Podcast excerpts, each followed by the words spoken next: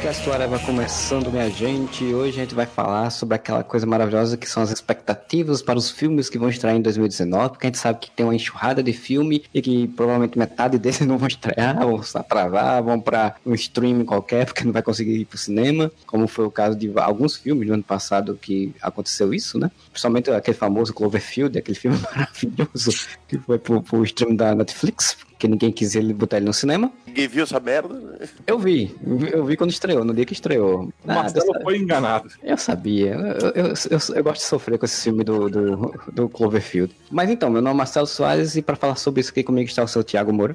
E a única forma de você não se decepcionar é não criar expectativa com nada.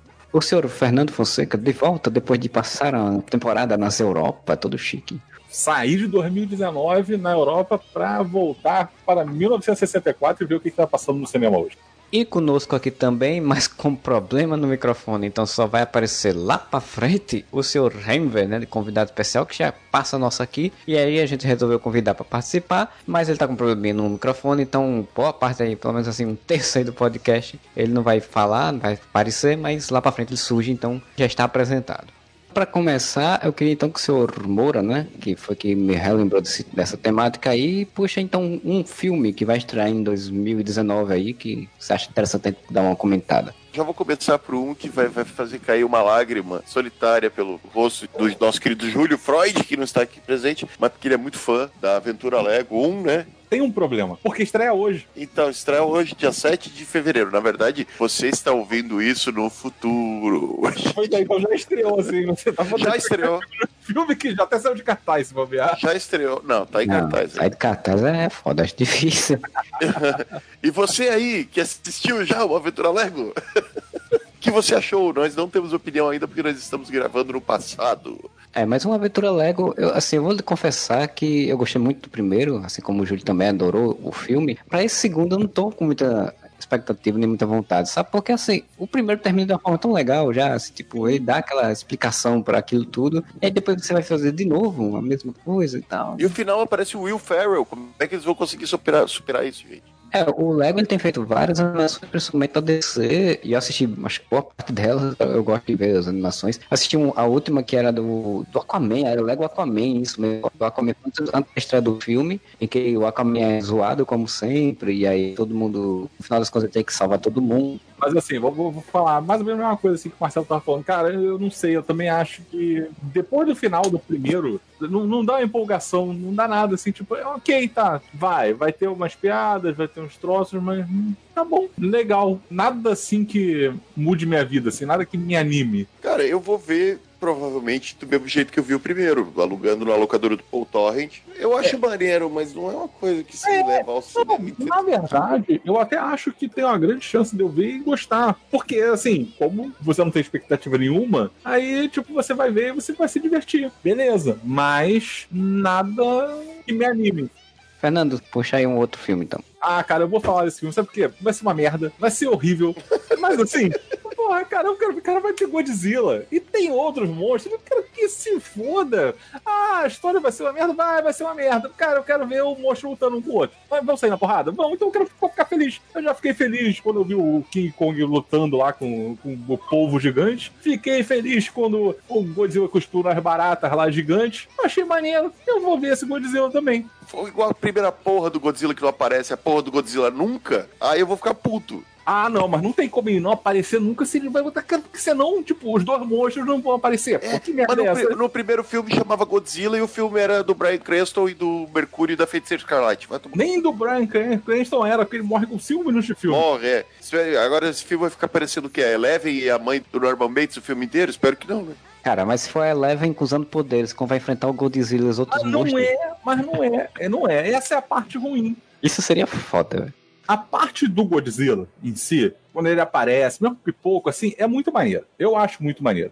Eu adoro Godzilla. Só que, sei lá, 95% do filme é a história lá dos soldados americanos que foda-se, foda-se. É a história é, eu, queria, que eu queria que fossem esmagados pelo pé do Godzilla é. em dois minutos. Porra, e o Godzilla é, nunca esmaga aqueles putos, cara. Eu fico puto. Eu nunca vi esse filme, né? Mas eu vi as pessoas criticando, dizendo exatamente que, tipo, o filme é Godzilla e a gente quer ver o Godzilla. E eles passam boa parte do filme não mostrando o Godzilla, exatamente. que é o que a gente quer ver. Então, tipo, se a gente sabe que vai ter o Godzilla, por que criar toda uma expectativa de que ah, vai vir um monstro, vai vir um monstro? A gente já sabe que vai ter um monstro. Já sabe. É que nem o King Kong. King Kong não demora a mostrar o King Kong. Se você vê os Romeo Jackson chegando, já destrui o King Kong, já destruindo helicóptero, já tendo explosão. O filme, o filme do King Kong é muito melhor do que o do Godzilla. Ah, com certeza. O Samuel Jackson dizendo, vamos mandar o que tem ligação com o Godzilla. Do Godzilla Verso. Isso. Tem o, Lo o Loki e a Capitã Marvel. Isso. E o Nick Fury.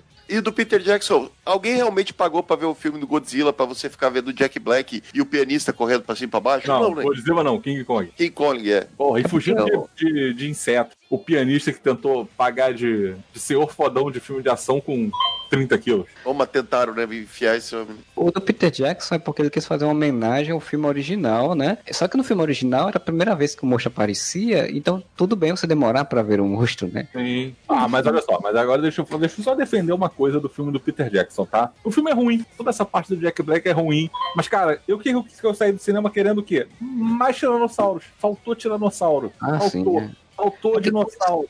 Por isso que no King Kong, no novo, meteram uns monstrenhos gigantes lá. Pois é. Disparado o melhor momento daquele filme. Fizesse um curta só com essa luta, cara, melhor curta do universo. Tá, mas o, o filme novo, eu, eu vi assim o trailer, achei o trailer bem legal, curti o trailer, achei interessante, o post achei interessante. Eu não sei se ele vai ser tão merda assim, porque vai ser mais focado, espero eu, pelo menos com mais batalhas, mais luta, né? A sobrevivência dos humanos somente. Até porque tem todo esse arco, né? Que o Godzilla é, um, é o salvador da Terra, que os outros monstros ali são. Eu não entendi nada qual é o arco do negócio, cara. Eu não entendi porra nenhuma. Do... É o básico de, que foi do universo do, do Godzilla, né? O Godzilla surgiu, primeiro filme, com uma ameaça lá no Japão. E depois, tipo, nos anos 60, assim, talvez, 70, ele virou, tipo, o, o mega herói do Japão. Ele era o monstro que aparecia no Japão para salvar o Japão dos outros monstros que estavam destruindo Tóquio. Sim. Nesse caso, eles estão criando uma, uma, meio que uma coisa meio celestiais da coisa, né? Tipo, Godzilla sendo, tipo, o grande monstro protetor da Terra e os outros sendo, tipo, os anticorpos, né? Os monstrinhos que estão aí para destruir, fazer uma, uma, limpeza na Terra e o Godzilla tá para impedir. E King Kong é meio que um, um outro protetor, assim. Aí por isso que eles depois vão lutar um contra o outro, porque depois que acabar com todos os monstros, aí só vai sobrar eles dois. Eu, eu sei lá, eu tô interessado em ver. Não é uma coisa que eu diga, nossa senhora, é o filme do ano que eu quero ver. Mas, mas tô interessado. Agora, você já falando desses filmes aí que aparentemente parece que vão ser uma merda e tal, é, vou puxar então aqui um outro filme que é o Alita Anjo de Combate ou A Garota com os Olhos Esquisitos. Ou um assinado para Roger Rabbit, porque é isso que eu vejo quando eu vejo essa boneca no meio das pessoas ali. e o James Cameron, inclusive, tinha falado que queria aumentar ainda mais o olho dela, né? Tipo, o pessoal reclamou dos olhos, ele falou: vamos aumentar mais, vou botar mais olho ainda nessa boneca para vocês reclamar. o Robert Rodrigues já não é um diretor que faz muita coisa boa há muito tempo, né? Botaram ele para fazer esse filme, eu acho que é pela estética dele, filme de ação que ele faz, e o filme é baseado num, num anime, um mangá e tal, tem robôs, tem aquela coisa toda da sobrevivência, o robô que é diferente, especial, que é o Choose One e tal. E botaram, né? Assim, eu vi o trailer, cara, eu olhei assim, tipo, é, consigo ter gosto pra ela não parece um robô, cara. Ela parece um boneco digital só. Ela parece um desenho animado no meio das pessoas. Ela não parece um robô. Eu vi até uns imagens de bastidor da menina que faz, o, faz ela, né? Fazendo a captação de imagens e tal. E ela tem um pouquinho mais alta, eu acho que a personagem é bem diferente e tal. Sei lá, eu achei meio estranha essa escolha, sabe? Eu, eu sei que eu entendi que ele queria fazer pra ficar, tipo, parecendo mais próximo do, do que é o anime, do que é o mangá para relevar, mas é, você tá fazendo um filme, o cinema ocidental, e aí você quer fazer uma coisa meio puxada para anime, mangá, mas os outros personagens não são assim, os outros personagens são tão normais, assim, em termos de estética, e fica uma coisa meio, muito estranha. Eu não curti muito, assim, é, é, é aquele velho medo que a gente tem com Akira, por exemplo, ou com outros filmes que são animes famosos, e eles querem fazer versão live action, que eu não gostei muito da ambientação, achei muito falsa, sabe? Muito plástica, assim, todo aquele mundo lá de, de robôs e cyber, cybertecnologia, cyberpunk. Eu acho que é isso que me incomodou no trailer, sabe? Eu, pelo menos, quando eu noto que o troço é feito, é, é, é plástico demais, sabe? É artificial demais. Eu não consigo entrar no filme, entendeu? Parece que é mentira, parece que eu tô vendo assim e eu sei, Isso. sabe? O, o cérebro diz assim, ó, isso tudo é mentira, isso aí você tá vendo é um teatrinho. E daí aquela boneca que não é nem o olho que me incomoda, sabe? Tipo, se ela fosse toda uma pessoa de verdade, daí a cara eles mexerem realmente e deixassem ela com cara com olho de mangá, beleza, mas a boneca inteira é um boneco digital, cara. Então parece que eu tô vendo o boneco do Tekken fora do, do desenho do, Porra, do Tekken. videogame ali no meio, tá ligado? É, é uma pena, assim, porque eu, eu acho que esse filme provavelmente não vai. Não sei, eu acho que vai flopar no, no bilheteria. Não sei se vai, se vai conseguir pegar público. Provavelmente vai ser que nem o, o filme da Ghost in the Shell, né? Que é um Ghost in the Shell tem uma história foda, mas é um filme que fizeram de uma forma ocidentalizada. Resumiram muito o que é a história e acabou fracassando no cinema. Quem sabe isso aí também serve pra matar essa ideia de, do cinema americano querer adaptar mangá, né? O problema é esse, né? Que, que eles querem fazer uma forma- um filme ocidental com, uma- com- um conceito oriental que é totalmente oposto ao que é a lógica ocidental. E no caso do, do Ghost Shell mesmo, eles juntaram história, eles pegaram a história do anime e aí juntaram com a história do mangá e aí juntaram com alguma coisa do, do- do- da outra série que fizeram depois. Fizeram um arremedo de história que não vai pra frente. Cinema.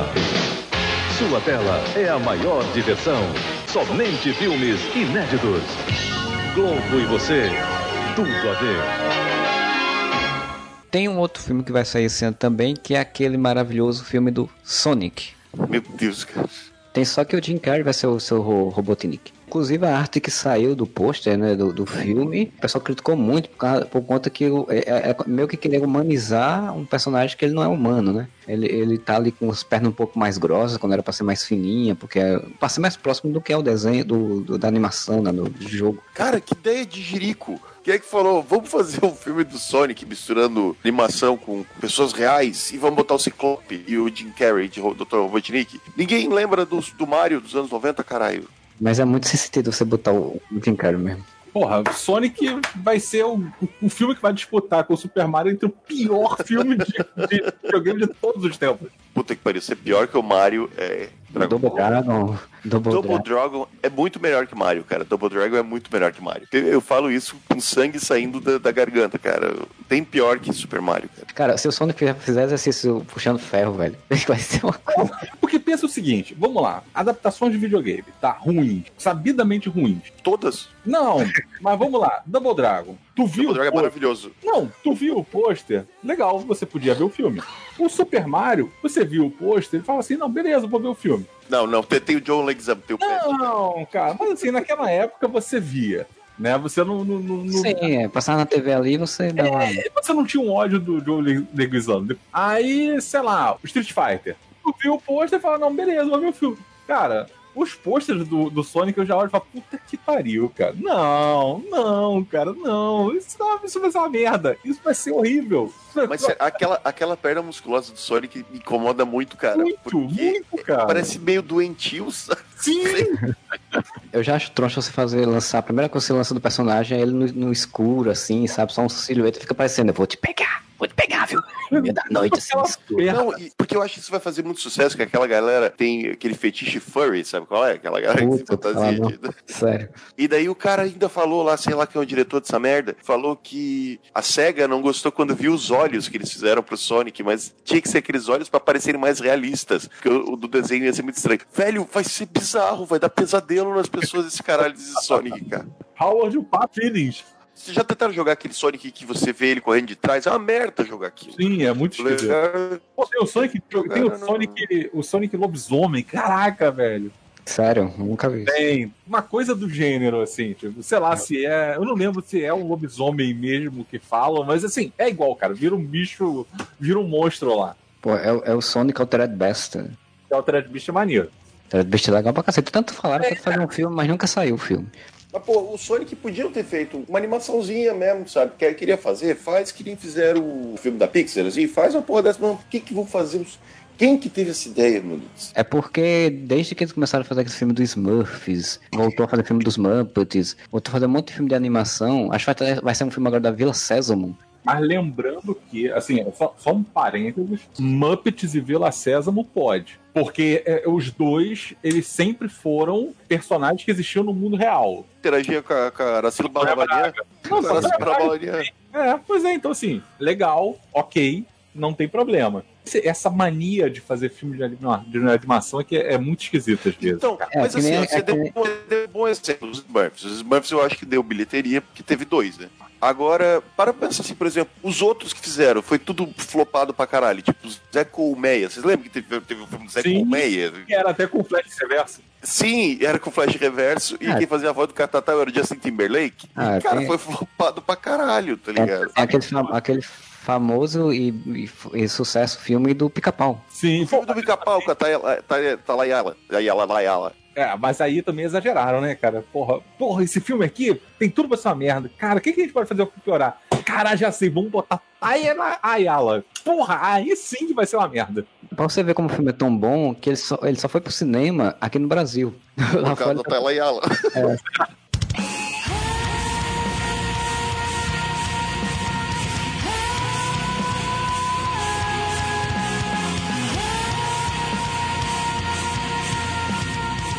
Robotnik tentando pegar animais, essas coisas. Mas essa história de pegar animais era o plot do jogo. Sim, sim, Não, exato. E aí quando você faz é- uma, anim- uma animação disso, tipo, é um, ser humano roubando animais pra alguma coisa. Então isso é um crime ambiental e você tem um cara defendendo os animais. Pronto. é Sim, um no plot. caso, o Inspetor Faustão e o Malandro, porque você acabou de escrever o plot do Inspetor Faustão e o Malandro. É, né? Cada, cada país tem o seu defensor que. Então, ó, ao invés de fazer o filme do Sonic, por que não fizeram a continuação do Inspetor Faustão? Olha que esse dá ideia, viu, meu amigo? Duvido nada. Não, mas esse eu queria, esse eu quero escrever a carta pro Faustão, sugerindo. O Sérgio Malandro que já tá aí desiludido da vida, né? Não tem mais o que fazer, ele quase não faz mais sucesso, não aparece canto nenhum. E Ah, Faustão quando eles ressuscitam esse homem, né? Cara, mas aí filmes que antigos que merecem continuação e não tiveram outro podcast. Outro podcast. pode- A gente fazer o filme do Inspetor Faustão e o Malandro. E o banner só pra poder ficar com o inspetor Faustão e o malandro. Exato. E o Luciano Abrão Dourado tem que vai ter a Angélica. Uma escola atrapalhada, tem que ter continuação. Tem que ter, pô. Sabe que uma escola atrapalhada, a escola que usaram é a escola que a Priscila estudou, né? Sério? Sério. Ela, tinha fala- aula de música com o Gugu? Não, ela falou que filmaram no... nas férias, né? A Fafi Siqueira era inspetora do colégio dela. Pois é, Chegou a ver o supla de, de blusinha curta andando pela, pelo de super-herói. Crope, cropped. Fantástico. Mas então, já que a gente tá falando de animação e pessoas, então vamos falar daquele outro filme que vai estrear ali, logo ali no outro mês, em março, que é o, o Dumbo do Tim Burton, né? Aquele filme que todo pôster é, é creepy, né? Que é o Dumbo com aqueles olhos tristes e de, demoníaco, assim. A gente postou no Instagram ali, né? Na verdade fui eu, né? Eu tô revelando aqui a identidade secreta. Aí eu Ah. botei momento Itmalia, né? Aí o perfil da, da Renatinha tá, pô, assim, ó, Itmalia, nunca mais eu vou dormir. Não, olha só. Sobre o Dumbo, é o que aquele negócio. O filme original é um clássico da Disney. Eu vi no cinema.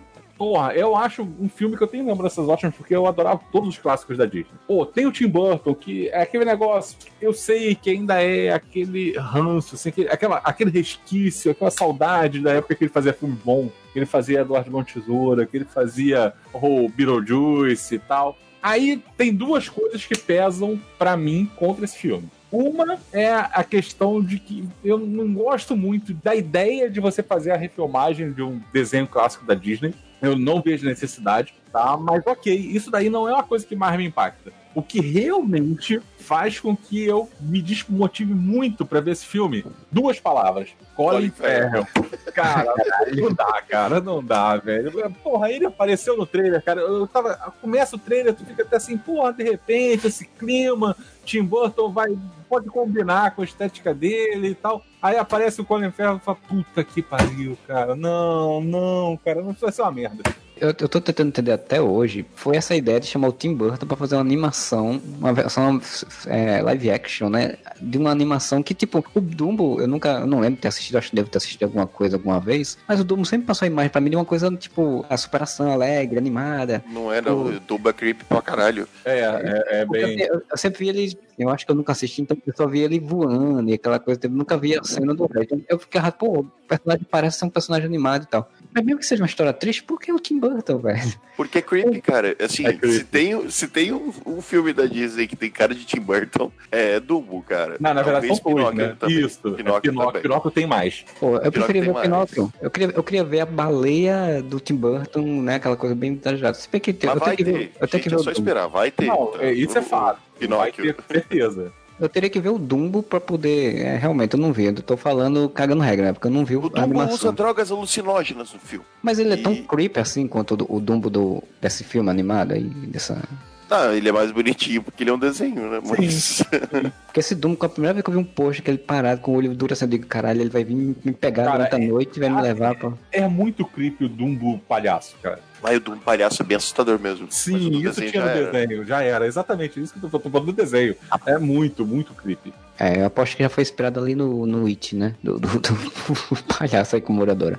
Eu concordo de não gostar de, dessas adaptações live action. Eu acho que tem dois tipos, Fernando. Essas mais antigas, tipo Dumbo, Pinóquio, eu acho que isso até rende, tá ligado? Você Uhum. fazer, porque você está apresentando para uma nova geração e queira ou não, essas, esses desenhos mais antigões mesmo, eles não têm mais o apelo com o público infantil. sabe? Ah, sim, verdade. É, é onde a gente vai chegar quando chegar em Rei Leão e Aladdin, que daí eu já acho que é outra história. Mas Os dois são filmes muito, muito legais, assim. Assim, o Rei Leão me incomodou menos o trailer do que o, o Aladdin. Cara, assim, tem o Will Smith de gênio, cara. Não, não. Aquele gênio, as fotos do gênio, não, cara. Tá tudo muito ruim. Mas é porque ele é o gênio daquele desenho do, da Hanna-Barbera, sabe qual é? Eu vi recentemente um- uma peça do Aladdin, do Bonecos do Mundo, do César, que é um projeto do César que tem, que vai acabar tudo isso aí também. Achei bem legal, a história, a história em si eu acho legal. Eu acho válido você fazer uma animação do Aladdin, porque ele é uma história que é- precede o, a animação da Disney, né? Acho uma história interessante, né? Mas já o Rei Leão, cara, ao mesmo tempo que eu acho interessante, porque tem uma geração de, de jovens, adolescentes, crianças e tal, que, sei lá, podem achar mais interessante ver os pais botarem um filme do que botar o, o desenho animado. Mas é como você falou, tipo, é a mesma história, cara. Tipo, se você for apresentar, apresenta logo o desenho, que é muito legal, né, cara? Tipo, Sim. Inclusive, como o desenho é mais novo, a- a animação da Disney sempre foi muito competente. É uma coisa que, que não dá pra A discutir. É, é maravilhosa. É, você vê, não, cara, se você vê, é claro, pô, é. Tem coisas que você olha, você tá mas tipo, vamos pegar assim, Branca de Neve. Se você vê passando na televisão, pô, tem coisas assim que você vai. São técnicas que não se usam mais e tal, mas, cara, o filme é de 38. Não é um troço que não Sim. dá pra ver, sabe? Não, claro, Fernando, mas A animação é muito boa. É linda, claro, mas o ponto que eu quero dizer é assim, até o, o ritmo, não tô falando nem de- só de técnica, mas o ritmo Ah, sim, o ritmo, filme, o ritmo eu acho ele mais é mesmo. diferente. Assim como se a gente for ver, vamos, vamos ser bem sinceros, se a gente for ver um filme do Hitchcock hoje em dia, a gente sabe que é maravilhoso. Só que tu sabe que aquele ritmo não te prende da mesma forma que te prende um, um filme atual, porque a Sim. coisa mudou o ritmo, né? Você pode ver Psicose, Psicose é sensacional, é uma obra-prima. Sim. Só que ele não é um filme tão palatável hoje quanto ele era quando foi lançado. Eu não vi quando foi lançado, obviamente, porque eu não tenho a idade do Júlio, mas. mas a gente sabe. Eu acho que é a mesma coisa. Então, quando eu comparo assim, já vamos falar dos três, né? Vamos, vamos sim, tirar- é, o Rei Leão e o Aladdin são filmes que, tudo bem, eles já têm mais de 20 anos, eles já não são mais tão no- novos, mas eles têm uma dinâmica que é a mesma que é usada hoje em dia. Sim. Não mudou. Você assiste o Rei Leão hoje, o Aladdin hoje, e eles têm a mesma, mesma agilidade de roteiro que qualquer filme atual, né? Que qualquer filme de 20 anos depois. Enquanto o Dumbo, pra mim, parece assim uma, uma adaptação mais. que faz sentido, a do Rei Leão e a do Aladdin, por mais que eu esteja com vontade de ver ambas, elas tá, tá na cara, que é tipo caça-níquel, sabe? Do mesma forma que foi a Bela e a Ah, Fera. A certeza Bela e Fera foi um caça-níquel do caralho. A Bela e a Fera eu vejo como a- a- foi o teste pra ver se funcionava, né? E aí funcionou. Aí depois eles fizeram o Mogli, né? E Não, o o Mogli... Veio antes. Ah, o Mogli foi um ponto. Então Foi, fizeram- acho, que- acho que o Mogli que foi a. a- foi, o- foi o teste e que funcionou muito bem. O Mogli foi um sucesso da peste, uma bilheteria desgraçada. Dizem que o filme é legal. Assim, É legal. Então fazer outro. Isso aí foi logo pra Bela e a Fera, que é uma coisa muito emocional, tem que, né, aquela coisa toda. O E, único desenho que disputou o Oscar, né? e aí, será? Agora abriu a porteira, né? Vamos fazer tudo Sim, possível. Descobriram um novo filão. Só que eu acho assim, a mesma comparação que dá pra fazer com Dumbo, na minha, na minha cabeça pelo menos, com Dumbo e Rei Leão e Aladdin, é a que dá pra fazer com Bela e a Fera e Mogli, que saíram mais ou menos na mesma época também. O Mogli é um desenho, uma animação muito mais antiga, enquanto a Bela e a Fera é uma animação muito mais atual, que até abril, né, foi a primeira ou a segunda animação do que eles chamam da, da Da retomada da Disney. Disney, da nova Disney. Cara, a animação é linda até hoje. Aí se você vai comparar, o Mogli deu uma nova visão para aquela história, certo? Tipo, tem os mesmos personagens, mas deu uma nova visão. Tanto que os, os musicais não, né? As partes musicais não são iguais a do desenho. Não tem, tipo, o musical inteiro. São só pedacinhos. É como se fosse orgânico na história, né? Exato. O A Bela e a Fera, não. Ele é uma transposição literal do filme em desenho animado para live action. Porque o filme desenho animado é muito bom, né? E é muito atual para ele ser mudado. É, eu acho que, que é, melhor, vejo- é melhor o comentário de. É, é muito atual. Sim, e daí ele perde quando você passa pra live action, porque você não consegue pegar as mesmas nuances que dá pra fazer no desenho e transformar em live action. Então fica, na minha opinião, pelo menos, fica uma versão meio que ah, inferior. É isso que eu quero dizer, acaba sendo inferior ao original. Então eu acho que tem uma grande chance do Aladdin não serem versões inferiores às animações. Não, não acho que É. seja uma grande chance, não. Eu acho que Eu é acho que é praticamente certo, na verdade. Enquanto o Dumbo, como vai dar uma outra visão do negócio, de um filme que é um pouco mais antigo, pode ser até melhor do que, o, do que a animação original, entendeu? Ou ser um filme diferente da animação original. Já o, o Aladdin e o Rei Leão só parece pra mim que vai ser o mesmo filme, só que gente, ou com bicho digital, né, no caso. Eu nunca fui ligado em animações da Disney, essas coisas. Então eu via o que passava na televisão. Eu não ia atrás de ver. Tá de sacanagem, Marcelo. Porra, tá Também, sacanagem, velho. Rei Leão só vivia na TV, depois, anos depois, cara. Tipo, eu nu- nunca fui muito ligado. na- Eu nunca fui ligado na Disney, nem essas coisas tudo. Fazendo as heresias aqui, né? Porque, tipo, um monte de gente foi criada aí à base da Disney, né? Das animações da Não, mas Disney. ag- agora, agora parando pra refletir, eu acho que os únicos filmes da Disney que eu vi no cinema foram o Rei Leão e o Aladdin, inclusive. eu assisti a Pequena Sereia, eu assisti a Bela e a Fera, mas tudo em fita, né? Cara, eu assisti até fantasia no cinema. Fantasia eu vi no SBT mesmo. Pô, ai, te falo fantasia muito maneiro ver no cinema. Mas tinha, tinha Carla Pérez, a Jaqueline. É, Moro, o Moro sabe como me refere. Tempo! Corre todo mundo pra tirar as coisas do palco que tá acabando o tempo. Todo... mundo. Só pra fazer um, um fechamento disso daí, fazer uma pergunta então pra vocês, já que vocês não, não gostam, têm receios relativos a esses filmes. Que animação vocês acham agora que a Disney vai fazer depois, né? Que animação você Pinóquio. acha que seja? Pinóquio, Pinóquio. Se der certo Dumbo, Pinóquio. Pinóquio, Pequena Sereia. Sim. Branca de Neve já teve uns três filmes, né? É, a Branca, Branca de Neve tem mais filme. é, a Branca de Neve acho que agora não. Pinóquio eu acho que é o próximo, assim, do, do- dos antigos da Disney, Pinóquio. É, mas eu acho, eu acho que eles vão continuar com essa proposta de fazer o mais antigo E o mais novo. novo, tá ligado? Então, se for, for pra postar aqui, botar dinheirinho, eu boto Pinóquio e a Pequena Sereia. Sim. Tá, e aí vocês gostariam de ver quem sendo diretor então? Já que o Tim Burton fez esse, provavelmente eu nem ia fazer o Pinóquio logo depois. Uai, mete o, o Tim Burton pra fazer o Pinóquio. E a Pequena Sereia, Yo-Yo Emanjá.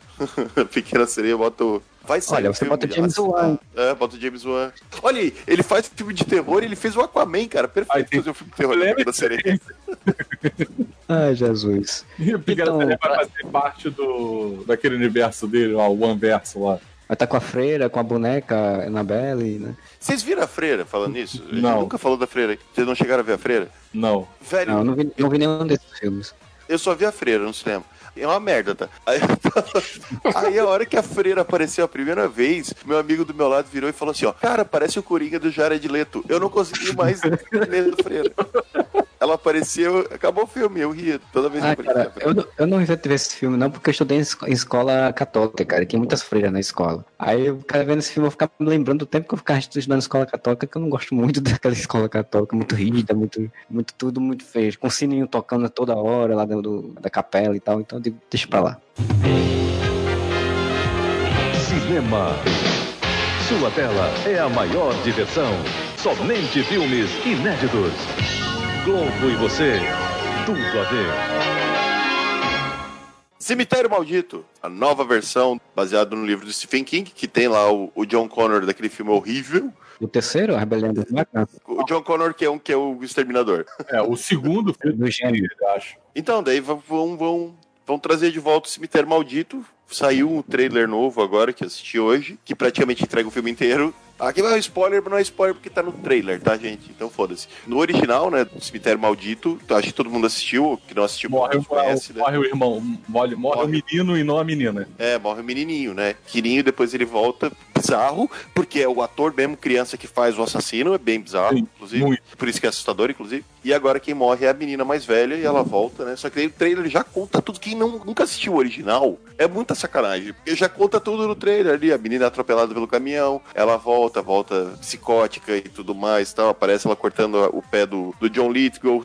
Tudo que a gente sabe que, vai, que, que tinha no filme original, mas não precisava ter contado, né? Cara, mas a, a história vai ser igualzinha mesmo, assim. Não, eles trocaram. Agora quem morre é a menina, não é o menino. Não, Ah. tem, eu, tava, eu tava vendo, tem algumas diferenças, né? Porque, na verdade, o, o filme de 90 e pouco lá. 89. Ele, 89? Então, o filme de 89, ele não segue ipsis literis o livro. Não. Acho que o livro tem alguma. Tem uma subtrama do, do Endigo e tal, e parece que nesse filme vai rolar uma subtrama do Endigo. É porque o Stephen King ele adora no meio do livro criar uma subtrama louca que não tem Que nada a não tem ver nada a ver, né?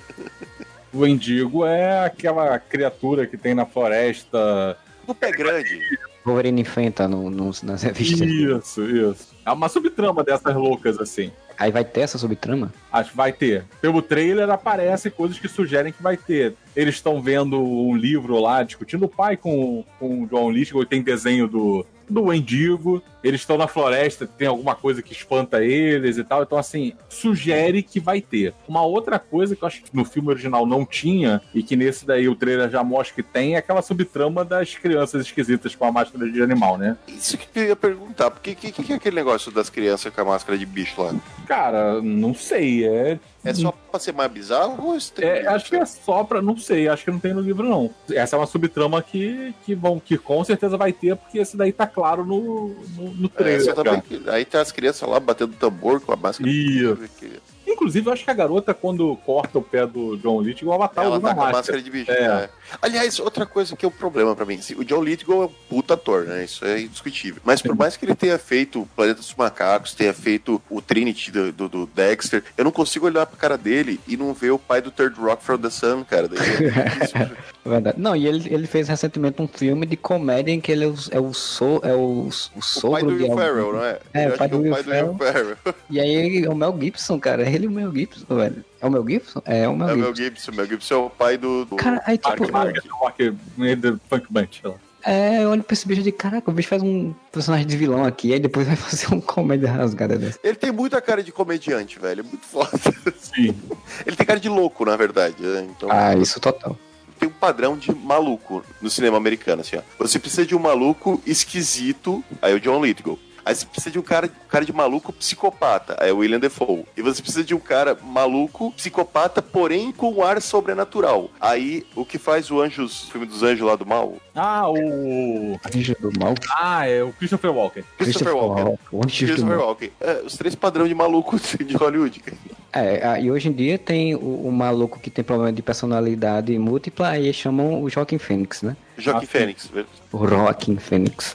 Velho louco são esses três, né, que eles usam. Deixa eu aproveitar então que vocês já estão falando do Cemitério Maldi- Maldito. Vamos falar então do outro filme que adapta uma outra história do Stephen King, que é It a Coisa 2, né? Capítulo Ah, 2. esse eu vou- estar lá no primeiro dia, gente. Pelo amor de Deus, eu, eu gostei muito do primeiro filme. O It, e o capítulo 2, é a coisa, o cap- é, é longo, é It, a coisa, capítulo 2.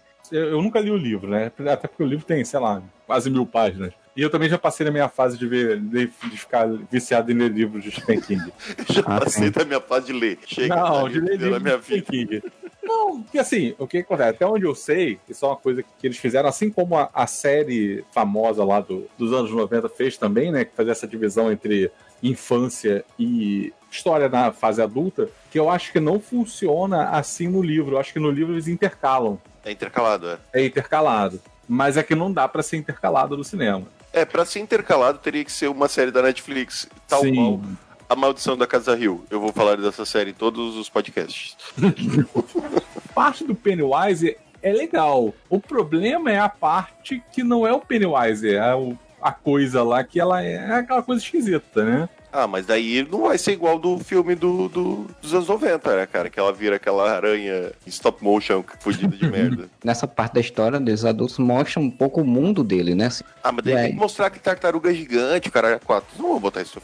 Tartaruga não vai, né? Que ela não apareceu no- nem no primeiro filme, nem na primeira história. Apesar que dizem, né, que tipo, tem uma cena no primeiro quando eles estão no lago que o menino disse que alguma coisa mordeu ele e aí, teoricamente, seria a tartaruga. Mas não é a tartaruga gigante que segura o mundo nas costas, né? Então, tem uma tartaruga na história que é o, é o, a- o vilão, é uma antítese do Pennywise. E a tartaruga, ela é meio como se fosse exatamente essa, essa tartaruga que, que protege eh, o mundo e tal, porque eles são tudo alienígenas, um negócio assim. É uma viagem, uma loucura. Eu nunca, nunca li o livro, mas já me contaram. dimensionais, eu acho. E aí já me contaram que eles são seres de outro, outra dimensão, outro mundo, e aí tem essa coisa de mostrar o outro mundo deles e tal, e tem uma, tem uma batalha das tartarugas com, com o Pennywise, com uma batalha psicológica, psíquica, sei lá o quê. Enfim, tem todas essas, essas lombras, né? Cara, olha só. It é um livro que o Stephen King escreveu no auge da droga, velho. Sim, Ele tava sim. muito chapado, né? Ele tava muito chapado. Tanto que, ele, tanto que ele disse que, que ele nem se lembra muita coisa que escreveu e disse que, inclusive, a tal cena lá que, que, é- que era polêmica, que disseram que não ia ter Que é a orgia das é crianças. a orgia das Que é crianças. a né? orgia das crianças. né?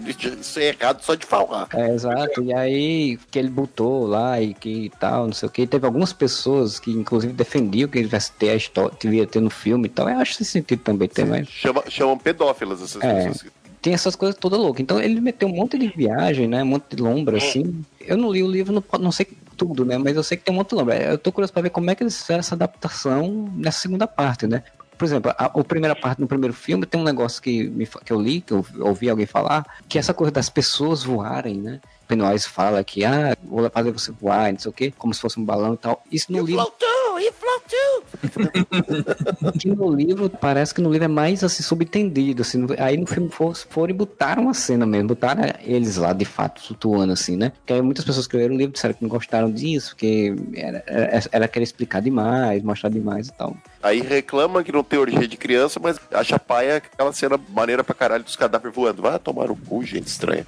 É, eu gostei muito do, do, do- a primeira parte do It, né? Tô curioso pra ver essa segunda também, não tanto quanto a primeira, porque eu acho que a primeira, assim, eu gosto, aquela primeira parte eu já acho muito fechadinha, sabe? Assim, eu- ela em teoria não precisaria ter uma história, uma continuação. Cara, a aventura com crianças é mais legal do que a aventura com adultos, assim. É tanto que na continuação vai aparecer as crianças também nos flashbacks, né? Que eles sabem.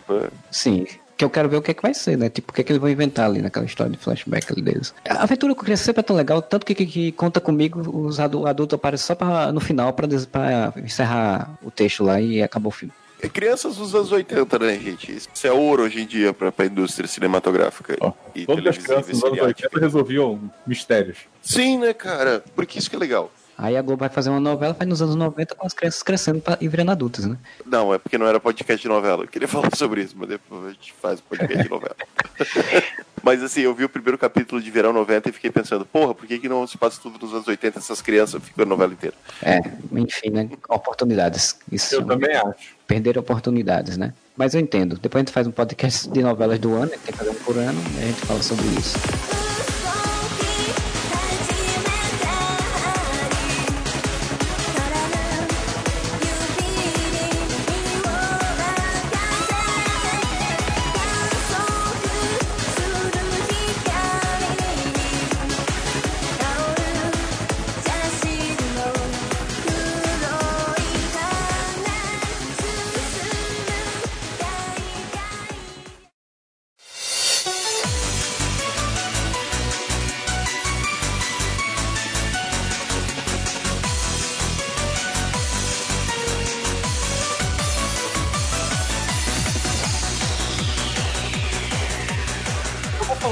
Acho, eu vi o trailer e eu acho que vai ser maneiro. Se já tiverem falado, beleza, que é o Us. Falamos no, no momento Areva da semana passada, mas rapidamente. É, eu acho que o Us, o Us é o filme que eu gostei do trailer. Eu achei maneiro, do Jordan Peele. Us estreia dia 21 de março pela programação aqui. Conta a história de uma família que vai passar um, um, um veraneio, né? E aí de repente começa a ser atacado por outras pessoas. E aí descobre que as outras pessoas são elas mesmas. Mas elas, evil. do mal. Sabe uma coisa curiosa sobre o trailer de Us, que eu, eu- a primeira vez que eu vi? Na minha cabeça era um pai com os três filhos, o que prova que a Lupita Nyong'o parece muito nova. Ah, sim. Depois que eu me toquei que ela é esposa do cara, tá ligado? Mas no primeiro momento eu. Ah, Lupita Nyong'o faz o papel da filha desse cara aqui. Eu fui ver ela é mais velha que o cara, assim. Ah, ela é esposa. É porque o cara é jovem, na verdade. O cara tem 31, acho, anos e ela tem 35. Mas bem, eu, eu, eu curti, achei bem interessante o trailer. Já. Eu, eu tô curtindo muito, eu vi o Corra, achei o filme fantástico, né? Tô esperançoso porque o cara agora, o Jordan Peele, ele começou a se meter a fazer terror e provavelmente vai fazer um filme atrás do, do outro melhor, então tô animado. Vai ser o Jordan Peele verso. Imagina aí, no final aparece o cara do Corra correndo e eles correndo atrás. A gente comentou e o Marcel, né? Se quiser escutar mais sobre isso, a gente falou no momento hora. Mas, cara, tem tudo para ser um filmão, cara. Mesmo porque isso foi citado uh, já, mas vamos falar aqui que tem mais gente agora para debater. O Jordan Peele tá fazendo filmes de terror que estão fugindo daquela premissa básica de Casa Mal Assombrada, jogo adolescentes brancos sendo perseguidos por slasher, artefato místico que, que não deveria ser aberto foi emitido, vamos brincar de jogo do copo aqui e surge o, o, o, Satanás. Ele tá vindo com uns terrores de umas premissas muito diferentes. O que é engraçado, considerando que ele é um filho de comédia muito de humor negro também, né? Dentro do né, o humor macabro, pra, é, pra usar uma palavra mais correta, né? Trocadilho escroto. É humor macabro, assim, ele consegue tirar risadas de nervoso dentro de uma trama de terror, assim. É uma renovação do terror. Né? No Corra tem uma cena que é, ela não é terror, cara, mas ela, ela é angustiante. Que é, acho que se não me engano, acho que tem um trailer também. Que é onde uma, uma mulher ela tá chorando e sorrindo ao mesmo tempo. Que é uma empregada lá é angustiante, porque você já entendeu, que, meio que tá entendendo já o que acontece na história do filme. É um terror que ele mexe com você de outra forma. Isso é legal pra caramba. Essa é a verdadeiro novo terror. É o pós-terror. Tem o, o, terror feijão com arroz, que é o do James Wan ali, né? Invocação do Mal, Annabelle, essa porra, não sei o quê, bota uma boneca ali, close da boneca, pam, pam, cagaço da boneca o Hereditário, tem A Bruxa. A Bruxa, que são filmes de terror diferentes, mas eles acabam pendendo para a ideia do sobrenatural ainda. Eles têm uma cadência diferente de filme, assim. Muita gente reclamou da Bruxa, por exemplo, que achou uma bosta, porque, pô, não acontece nada no filme, não sei o quê, Ué, não. É um terror psicológico, é um filme tenso e tudo mais e tal. Assim como o Hereditário também, né? É um filme tenso e tudo mais e tal o Jordan Peele tá chegando com uma ideia, uma proposta muito diferente. Terrores que, que se baseiam em situações sociais e não necessariamente em medos, em medos mais abstratos que a gente tem, nos medos abstratos de tipo sobrenatural, o castigo divino, coisa mais apegada à religião, que é uma coisa muito comum no terror, né? Você utilizar a religião como forma de criar terror. A freira tá aí, né?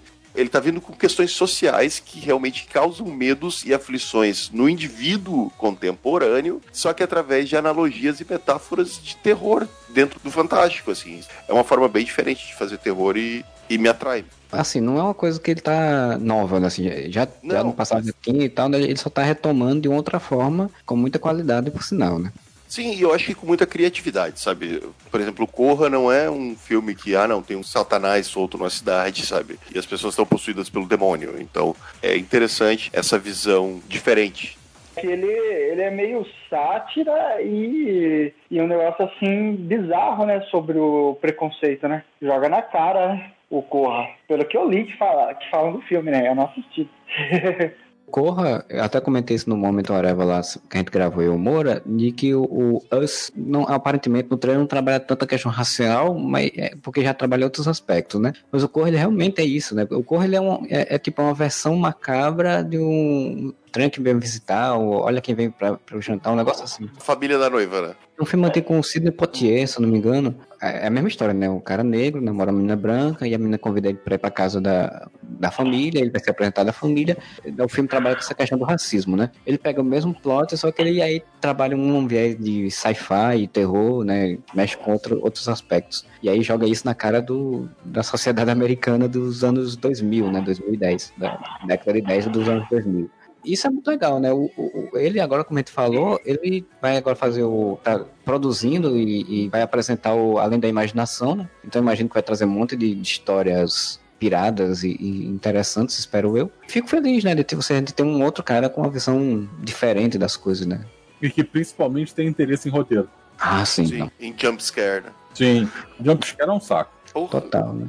Na verdade, há um bom tempo o terror ele tem que se reinventar, né? O terror já tá muito preso na mesma fórmula, né? Porque na verdade tem, tem duas coisas assim que, que pegam muito em terror, né? É, ou é esse jumpscare, ou é a porcaria do torture porn. Ah, E a câmera tremida também. A câmera tremida, tipo o Bruxa de Blair. É porque a Bruxa de Blair é um capítulo à parte. Ah, Fernando, de tempos em tempos, olha, eu me repetindo de novo, de tempos em tempos, o, o terror cria esse tipo de coisa, sabe? Vem uma coisa que parece muito nova e depois ela vira carne de vaca. Foi. O Bruxa de Blair chegou com uma, uma proposta nova, que era o lance. Primeiro que não tinha internet na época, né? Eu- Cara, a gente tem que fazer um podcast sobre terror, tá? Se se vou repetir isso. A Bruxa de Blair, ela é uma coisa que, numa época que a internet não era tão. Não era tão acessível, né? Então veio todo aquele mistério de que realmente tinham achado as fitas. E todo mundo queria ver o filme, porque parece que é verdade, parece que não é. Cara, não faz muito tempo eu escutei um cara falando assim, na, na vida real pra mim. Mas aquele Bruce era- as fitas foram encontradas de verdade, né? 20 anos depois, sabe? E depois, velho, toda semana saía um filme de found footage, né? De câmera na mão, de terror. Cara, vai se repetindo. O, o que se falou do porn torture. O primeiro Jogos Mortais é genial, Sim. maravilhoso aquele filme. Depois virou carne de vaca, depois teve o Albergue, todas as continuações, Do albergue, todas as do continuações. Albergue, dos Jogos Mortais. Agora a moda é o James Wan verso, né? Os filmes tipo A Freira, o Lembrando que antes, Annabelle. antes você tinha a onda dos slashers também. Sim, que, que se encerrou, na verdade, com, na minha opinião, com, quando o pânico vem e tira sarro disso tudo e cria uma nova fórmula. Porque até então você Que tinha os também slashers- foi outra fórmula que foi copiada. Sim, você tinha os slashers Jason, Michael Myers, do assassino parável e sobrenatural. Aí veio o pânico tirando sarro disso, mas cria um assassino humano, falho, tá ligado? Que se fode pra caralho pra conseguir fazer as coisas. É um E imbecil. daí, o imbecil. Aí vem um monte de filmes de um imbecil, né? Lenda Urbana, do Sim. sei que vocês viraram no ano passado. Então, é, é uma rotatividade normal do cinema de terror. Mas cinema de terror merece um podcast só pra ele. Agora, filme que a gente não pode deixar de falar é Detetive Pikachu, hein? Vamos repetir o que a gente falou sobre, anima... sobre adaptações de jogos? Posso falar? Eu vou ver esse filme. Eu vou ver esse filme, de certeza que eu vou ver esse filme. Ah, cara, mas esse é um que eu fiquei com vontade de ver, cara. Porque assim, eu sempre pensei, porque sempre fizeram um filme animado do, do, Pica, do Pikachu, do, do, do Pokémon. E aí eu sempre pensei, porra, cara, são monstros com poderes numa sociedade humana. Cara, isso tá um filme, cara. Isso tem que ser um live action. Muito mais do que o Sonic. Bom, Pois é. não, assim, o, trailer, o trailer tem a vantagem de não ser perturbador. É assim, sim. Que eles conseguiram, acho que a medida certinha de fazer o bicho parecendo com desenho animado, mas tá bonitinho. Parece os bichinhos de Lúcia, velho. A fotografia do Detetive Pikachu é mais escura também, acho que disfarça mais o CG. Pode ser. E eu achei muito legal a questão de como eles, eles integraram, os, aparentemente pelo trailer, né? eles integraram o- os monstros à sociedade, né? Estão ali participando das coisas e tal. assim. Eu achei muito mais legal do que quando eu, vi algum episódio de Pokémon. Pokémon eu achava muito, muito fora, assim, eu não conseguia entender, não conseguia aceitar aquilo ali. O trailer me chamou mais atenção, né? Eu só não gosto desse trailer de ter aquele cara, o ator que é o humano, né? Que vai ser o parceiro do Pikachu, porque ele tá no filme do Death Note da, da Netflix. Ele é o, dete- o detetive lá do Death Note e eu achei, achei tão ruim a atuação dele no filme. E eu fiquei, pô, esse cara não sei se vai ser um bom ator pra esse filme e tal. Mas, enfim, vamos ver, né? Eu não vi o Death Note. Eu, eu vi o trailer na Netflix. Aí quando o. Como é que é o nome do personagem principal, Bruno? Que é o Net Wolf. Night Wolf. Netwolf. não, Night Wolf. O Light Tem o Kira e o Light. é o L é o detetive, o Kira é o vilão, né? É o, o- É. Não. Aí o, o Kira é o- aquele atorzinho que até que fez o. Ele fez o, o hereditário, né? Ele é o guri do hereditário. Quando ele vê o bicho lá do mal lá que come maçã, que ele dá aquele berro. "Ah!" Eu disse, eu não vou assistir esse filme. Ó, é, não vou quem, assistir quem, quem, quem viu o, o, o mangá, quem viu os, os animes, até quem viu, pra quem viu os filmes japoneses, que tem fio, vários filmes japoneses do, do Death Note, e eu vi boa parte disso, achou muito troncha essa história, porque a história ela é, um, ela é como se fosse uma realidade alternativa do Death Note. Ela tem o mesmo plot e vai por outro caminho, só que ruim. E aí acharam exagerado muita coisa, principalmente reclamaram muito dessa cena, assim. Algumas pessoas que releva, relevam isso tudo, disseram que gostaram porque exatamente era uma coisa diferente e que tipo era uma reação natural que qualquer ser humano teria a ver um, um demônio, né? A ver um, um bichão daquele na, na frente. Eu entendo, mas à medida que eu fui vendo o filme, o filme foi sendo uma merda, vai sendo uma merda, termina com uma música da, da Rossana lá, como uma deusa, e ainda vai ter continuação, né? Tu fica fazer um segundo, ah, meu Deus. Ah, eu nem assisti, eu não, não assisti coisa da Netflix, não. É, Eu, eu não, eu não, eu, eu tenho orgulho de dizer que eu não tô sustentar essa merda. Então, Eu já acho, eu acho o anime bom, mas ele tem momentos assim que dá uma caída. Eu nem sei se eu vi o anime inteiro, eu devo ter visto. É, é- isso é, é seriado, essa porra? Ou é um filme? É um anime, ele tem 30 e Vinte- poucos episódios. ó. eu devo ter visto Eu dois. assisti, eu assisti todos em japonês com legenda, há muito tempo atrás. Nossa, E- ia ser muito babaca Eu vi tudo em japonês pra treinar o meu. É, não, porque, né, o cara poderia ter visto, ter visto dublado depois que foi pra, pra Sim, Netflix, sim. ou sei lá o quê. O anime, ele é bom, mas é aquela história, né? tipo, como qualquer série, como qualquer coisa, assim, é muito longo, e aí você fica ter que ir inventando história. Um momento que matam o a antítese do vilão, e aí tem que criar um outro antítese que é igual ao antítese anterior, e não tem muita lógica, a coisa começa a ficar meio desgringolada, assim. Mas, Eu no e geral, Marcelo soltou um spoiler desgraçado do negócio, hein, cara? Ah, putz, é Death Note, cara. Quem, quem, quem ouve o Areva provavelmente é, já viu essa série. Se não, se não viu, vai ver o filme da Netflix, então. Vou, vou botar na vitrine assim, tem spoiler de Death Note. Não- Você viu Death Note? Tá vendo errado, Otário. Não, o melhor é que não tem nada a ver. A gente tá falando sobre expectativas de filme de 2019 e sai spoiler de Death Note no meio. É, a gente começou falando de Pikachu Detetive. Como que chegou nisso, cara? Saudade Bem. quando a gente falava sobre BBS. Cinema. Sua tela é a maior diversão. Somente filmes inéditos. Globo e você. Tudo a ver. Já que a gente tá falando de detetive, de monstrengos e tal, então e o novo Homens de Preto, né? Que é o filme agora vai sair com o Thor e a Valkyria, que eles deixaram Asgard, né? Depois que tudo aconteceu, e agora tão, viraram agentes do, do governo britânico para impedir monstros de invadir a Terra. Nada a ver. Se eu falar pra vocês que eu só assisti o primeiro Homem de Preto e nem acho tudo isso, cara. As continuações eu nem assisti, velho. Os primeiros só. Eu assisti tudo que saiu do Homem de Preto e eu acho a animação, a série animada muito melhor.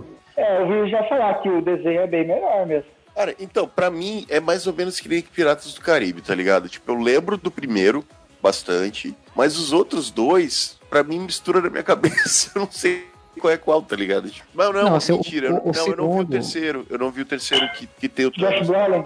É, que tem o vi. Thanos. O, se- o segundo eu acho uma- é muito ruim, cara, porque o segundo eles quiseram. é, Eles pegaram o que tem no primeiro e ampliaram, é aquela história, né? O segundo tem que ser maior que o primeiro. O e eles ampliaram. Trinity. Trinity. Eu não lembro se ela, Ela é é a vilã, vilã da não. Trinity. Tem uma mulher, uma mulher vilão, não lembro quem é a atriz, não. Tá invadindo a Terra e tal. É muito ruim esse filme. O terceiro, ele é até legal, porque o terceiro é no passado. Se passar, acho que é nos anos 70, eu acho, é 60. Josh Brolin é um agente da- do MIB, aí o, o Will Smith volta no tempo pra poder impedir um negócio lá que ia acontecer e tal. Ele não é um agente, ele é o Tommy Lee Jones jovem. né? É, isso, é. Então, é, eu achei muito legal a ambientação do filme, assim, as ideias que tem do filme, inclusive até na época chegaram a cogitar de fazer um seriado por conta disso, que todo mundo gos- gostou muito dessa ideia. Mas o filme em si não tem muita novidade, sabe? É mais, mais do mesmo, assim, não tem muita graça. E depois, anos depois, chegaram a cogitar fazer um filme do Anjos da Lei com o Homem de Nossa, Preto, né?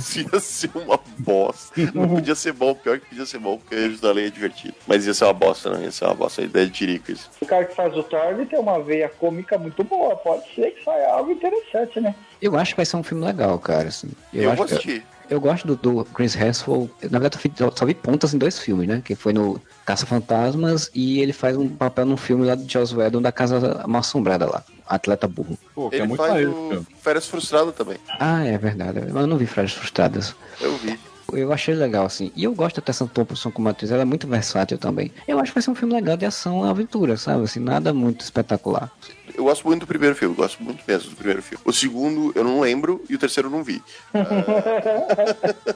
Mas o primeiro eu gosto. E eu acho que tem muita margem pra fazer um filme legal. Essa brincadeira de alienígenas na Terra e não sei o que. No primeiro eles brincaram, até o Michael Jackson aparece num telão lá, revelando que ele é um alienígena filtrado e tal. É umas paradas divertidas e é um universo que eu acho que dá pra explorar legal, tá ligado? Então eu tenho esperanças que seja um filme divertido. É que o primeiro, ele veio numa época que ninguém esperava um filme assim, ficção científica, comédia. Ainda numa época que, que o X estava, tipo, no auge, né? Então ele surpreendeu todo mundo. Pegando o, o astro de ação da época, né, que era o Will Smith. O Smith é. Ah, vocês sabiam que quem, quem ia fazer esse papel era o Chris O'Donnell e ele perdeu porque ele foi fazer o hobby do Batman. cagou, a, cagou a carreira. Cagou mesmo, cara. Embora, eu vou falar uma coisa pra vocês. Eu acho que o Batman Robin ali podia ser bem menos pior se não tivesse a Era Venenosa. Mas assim, não ia mudar muita coisa não. Não, cara, tem o Arnold Schwarzenegger de pantufa de urso polar. Cara, mas a Era Venenosa ali é tipo a pá de, ca... de cal que joga em cima da cova, assim, cara. Tudo, não tem. Não, Aquele bem, filme ele é cara, tão ruim, ele é é tão ruim. Esse filme ele é tão ruim que ele dá a volta e daí ele dá outra volta e fica ruim de novo, tá ligado? Ele não É. consegue dar a volta e fica É. bom, ele dá duas voltas. Ainda vamos fazer um Cine Whatever com esse filme. É um plano que a gente tem há muitos anos. Tão ruim que eu acho que a Warner não vai se importar se a gente postar inteiro no YouTube quando a gente É verdade. um dia eu contei pra um conhecido meu que o diretor pediu desculpa pros fãs nos extras do DVD, o cara começou a rachar o bico da risada, velho. Cara, eu consegui ver esse filme numa versão pior. Cara, a gente É. conseguiu ir de Homem de Preto pra Batman e Robin, vai se fuder. Ah, eu consegui ver numa versão pior, porque na TNT ele passava com aquela dublagem da TNT, que é feita lá em Miami, e daí o É. Batman tinha a voz do narrador da TNT, sabe qual é? Aquele que fala, essa noite na TNT. Aí o Batman falava assim.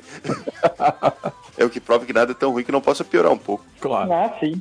E é engraçado, cara, no Batman Forever, né? Ele começa mó sombrio, assim, né? Daí o Batman tá pegando os equipamentos dele, mó legal, aqueles equipamentos, caverna escura e tal. Daí ele vai entrar no carro pra ir responder um chamado, que se não me engano é de duas caras. O Alfred chega pra ele, o Alfred dos dois filmes antigos, que é sombrio tudo, né? O filme antigo. Fala, o senhor quer comer algo? Não, eu passo um drive-in.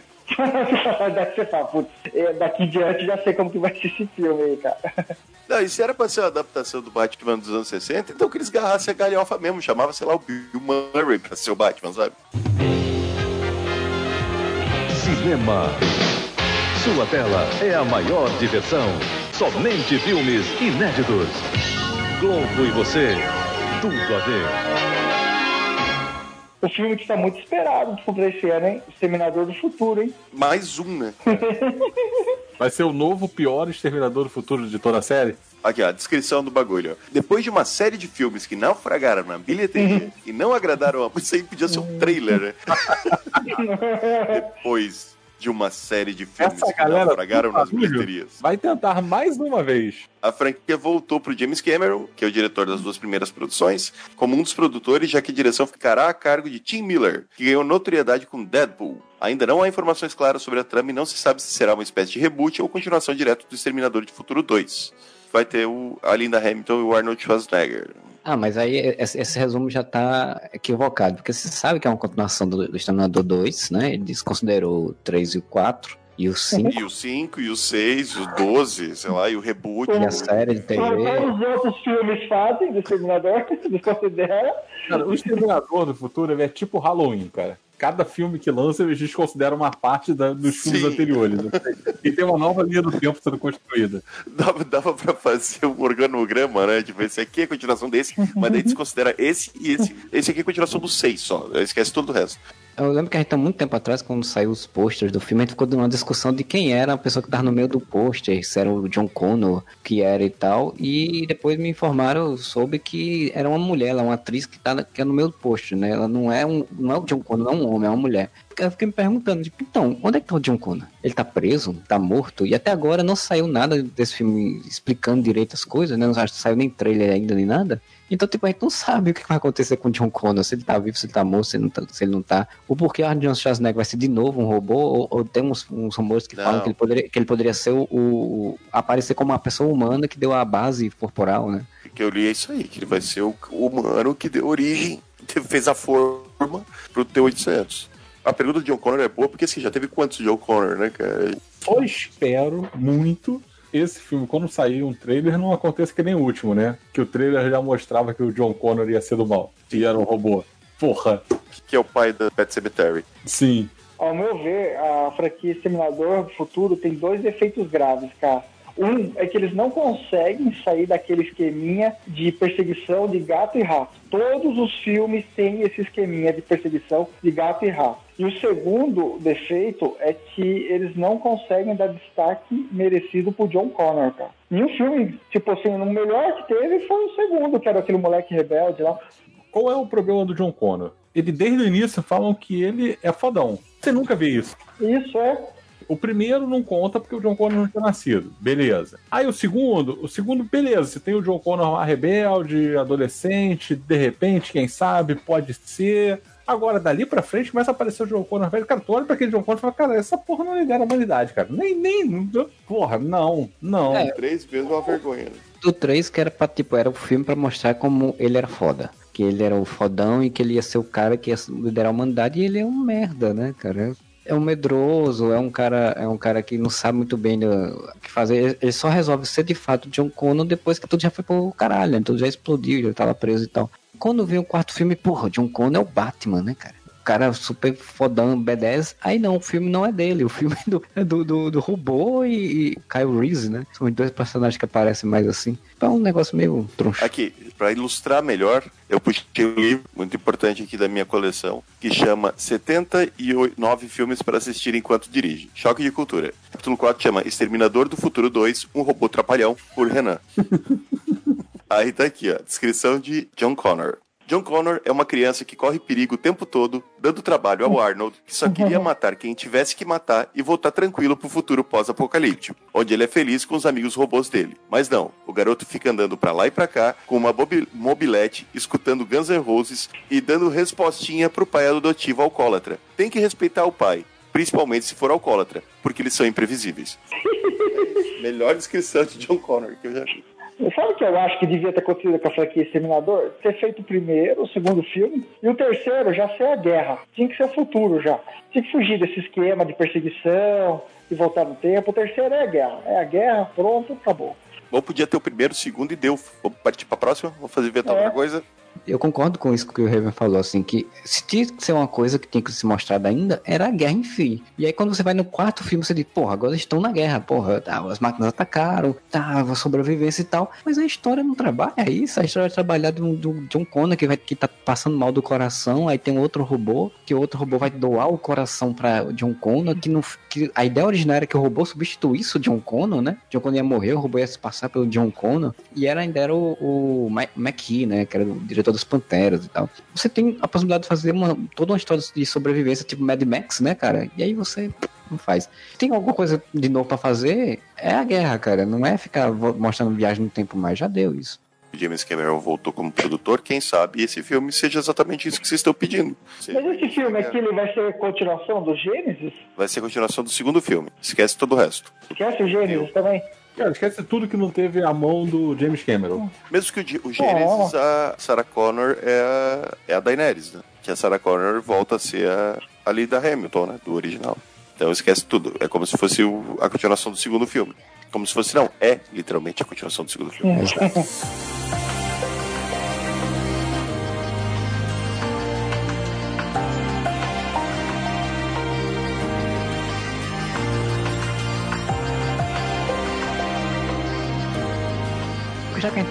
viagem no tempo e passado, então vamos para o passado, vamos para aquela Once Upon a Time em Hollywood, né? Once Não... Upon a Time em Hollywood é tipo a Branca de Neve, o Príncipe Encantado, então. Isso, eu sabia como era, sabia como era. Podia ser um spin-off tipo de Joey, né? O Joey não saiu de Friends para ir conseguir uma carreira. Aí ele encontra, ser... ele vai para Hollywood e encontra umas pessoas que são de outro mundo, né? Não, podia ser, podia ser o, o Rumpelstiltskin tentando achar um emprego em Hollywood, com uma carreira de ator. Mas não, é um filme do, de Quentin Tarantino, né? É o filme, eu acho que é o nono filme dele, que ele disse que depois do, do décimo filme ia se aposentar, não ia fazer mais nenhum filme. E aí ele vai fazer uma história que é uma história que se passa lá no Hollywood nos anos 60, né? No, no fim da década. Tá imaginando a história da morte da atriz Sharon Tate nas mãos lá do, dos, dos, criminosos lá do pessoal que era seguidor do Charles Manson. E que tem o Leonardo DiCaprio, tem o Brad Pitt, tem o Margot Robbie, tem, tem um monte de gente aí é, super famosa que até agora saiu algumas fotos, mas ainda não saiu nenhuma, nem imagem, nem nada, de fato, assim, nenhum trailer, nem nada. Na minha opinião, é Tarantino, né? Vamos ver o que, é que eu, eu, gosto muito do Tarantino, boa parte dos filmes dele, alguns são mais fracos, outros são melhores, mas é um que sempre vou ver no cinema, se possível. E é o quê? Deve ser um filme no ar, né? Eu não sei, acho que não é no ar, não, cara. Vai falar ali da época do Charles Manson, que é uma trama que é muito interessante uma história interessante de ser acompanhada. Você recriar a época do Helter Skelter e do Charles Benson pela, pelos olhos do Tarantino, velho. Isso vai ser muito foda personagens, né? Os personagens, se não me engano, eles, não, eles são ali, tipo, vizinho, alguma coisa assim do tipo, pessoas que estão próximas ali a Sharon Tate, aquele, aquela história toda, né? Uhum. Eles não são, não são personagens tão diretamente assim. Não sei se vai, não sei nem se, se vai ter o, Cha- o Charles Manson. Tem, tem. Quem é que vai vi no- fazer? Eu vi no elenco, é um cara que eu não conheço, pelo menos nunca vi o ator, mas ele é muito parecido com o Charles Benson, isso eu achei bem assustador. Última vez que o Tarantino fez um filme de voltando no tempo pra contar uma versão da história dele foi o Bastardos Inglórios, né, cara? Que ele pegou fez uma versão da, da Segunda Guerra Mundial dele, né? Ao mesmo tempo que eu tô curioso, eu tô com medo que ele vá pirar muito e fazer uma coisa que totalmente nonsense, assim. Cara, eu acho que é diferente, que assim, você zoar com o Hitler, foda-se, né, cara? Tem mais é que zoar mesmo com aquele filho da puta. Todo mundo achou muito maneiro ele morrer com um tiro na cara ao invés de se matar no bunker. né? Agora, o lance do, do Charles Manson já é mais delicado, né? Um troço que reverbera ainda hoje, né? Bem pesado pra você pirar no sentido de fazer uma coisa desrespeitosa, entre aspas, entendeu? Desrespeitoso com o crime em si das pessoas que morreram, não, mas eu acho que é, é Sarantino, né? Ele usa humor, humor sombrio aí, um um humor que gosta de afinetar muita coisa da sociedade, então eu acho que ele vai brincar muito com aquela sociedade com essa ideia dos assassinos seriais e daquela coisa da paranoia e tal. Mas também acho que ele não vai ser desrespeitoso nesse sentido. Mas que eu falo de pirar é no sentido de ele começar a fazer uma história que, vá pra um descambio de uma coisa totalmente, sei lá, louca demais, sabe? Apesar que é bem o típico dele, né? Tipo, Cães de Aluguel é bem louco só porra, é uma história de um, assassinato, de um, assalto que virou uma, uma porra totalmente diferente, né? O Pulp Fiction, né? Que você tem umas, várias histórias ali. O próprio Tim Bill que começa a ir pra uns caminhos totalmente loucos no meio da história também. Mas eu tô curioso, eu mesmo tô muito vontade de ver. Nesse esquema que tu falou é mais provável, em que ele crie várias histórias meio que paralelas e que circundam essa, essa época, sabe? Tipo, esse crime. Eu acho mais provável isso. O nome do cara que vai fazer o, Charles Manson é Demon Harriman. Eu nunca ouvi falar. Ele tem, tem traços muito parecidos com o do Charles Manson, assim, até meio assustadores. Já foi mais, mas ainda assim eu, eu curto os filmes do, do Tarantino. Já foi mais assim, tipo, de expectativa. Assim, eu acho que como todo filme do Tarantino, vai ser um bom filme. Ele ele é um cara que faz bons diálogos, assim, eu gosto do- da narrativa dele. Então, assim, vai ter alguma coisa que vai ser interessante. Vai ser o melhor filme dele? Acho difícil. Essa geração de agora, acho que não consegue assistir os filmes do Tarantino, cara. Com tanto diálogo que tem, ó, todo mundo consegue prender a atenção sem. Daqui a pouco, quando vê, tá olhando no celular. Mas aí o errado é essa geração. Cara, é, o melhor filme dele, eu acho que dificilmente vai fazer um filme realmente muito bom agora pra frente, né? Os Oito Odiados é um filme legal, mas não é um filme assim que você diga, nossa, esse filme é muito bom. Fantástico, assim, né? É, é, é, não sei se você chegará a ver, mas é um filme bem longo, bem arrastado, né? Então, é, não é tão bom quanto ele poderia ser. Eu acho difícil fazer um filme tão bom. Eu acho que vai ser uma pegada um pouco mais é, Django no sentido de dinâmica, sabe? Assim, ser um filme dinâmico, com muita, muita coisa acontecendo, diálogos rápidos e tal, tal, tal. É, mas Tarantino merece um podcast só pra ele. É verdade. Eu fui assistir Pulp Fiction com a minha esposa. Ela tava meio cansadora, cara. Ela dormiu nos diálogos, aquele diálogo paralelo que os caras começam a falar de hambúrguer, não sei o que, cara. Pulp Fiction é sensacional. Cara, eu amo Pulp muito. Fiction é muito bom. Olha só, Pulp Muito bom. Fiction. Como é que você define que Pulp Fiction é bom? Cara, Pulp Fiction não tem uma ordem cronológica dentro da porcaria do filme e você entende o filme todo. Sim. Isso é sensacional. Primeira vez que eu assisti, eu assisti ele em VHS. Eu gostei do filme, mas eu confesso que eu tive que rever para poder conseguir entender essa ordem cronológica completamente, né? Mas eu gostei muito do filme, exatamente pela porra louquice do filme, né? Sim. Ainda mais porque ele, tipo, ele mata os personagens no meio do tempo, assim, então eu acho assim, Ele morre, depois os personagens estão lá, tipo, porra, como assim? Ele não morreu? E aí depois que eu fui ver, fui ver Cães de Aluguel, Vocês acham melhor que Pulp Fiction? Eu nunca assisti Cães de Aluguel. eu acho diferente, assim, eu acho É eles muito bem. bons, sabe? Não, não- é meio que no mesmo patamar, mas só de uma forma diferente.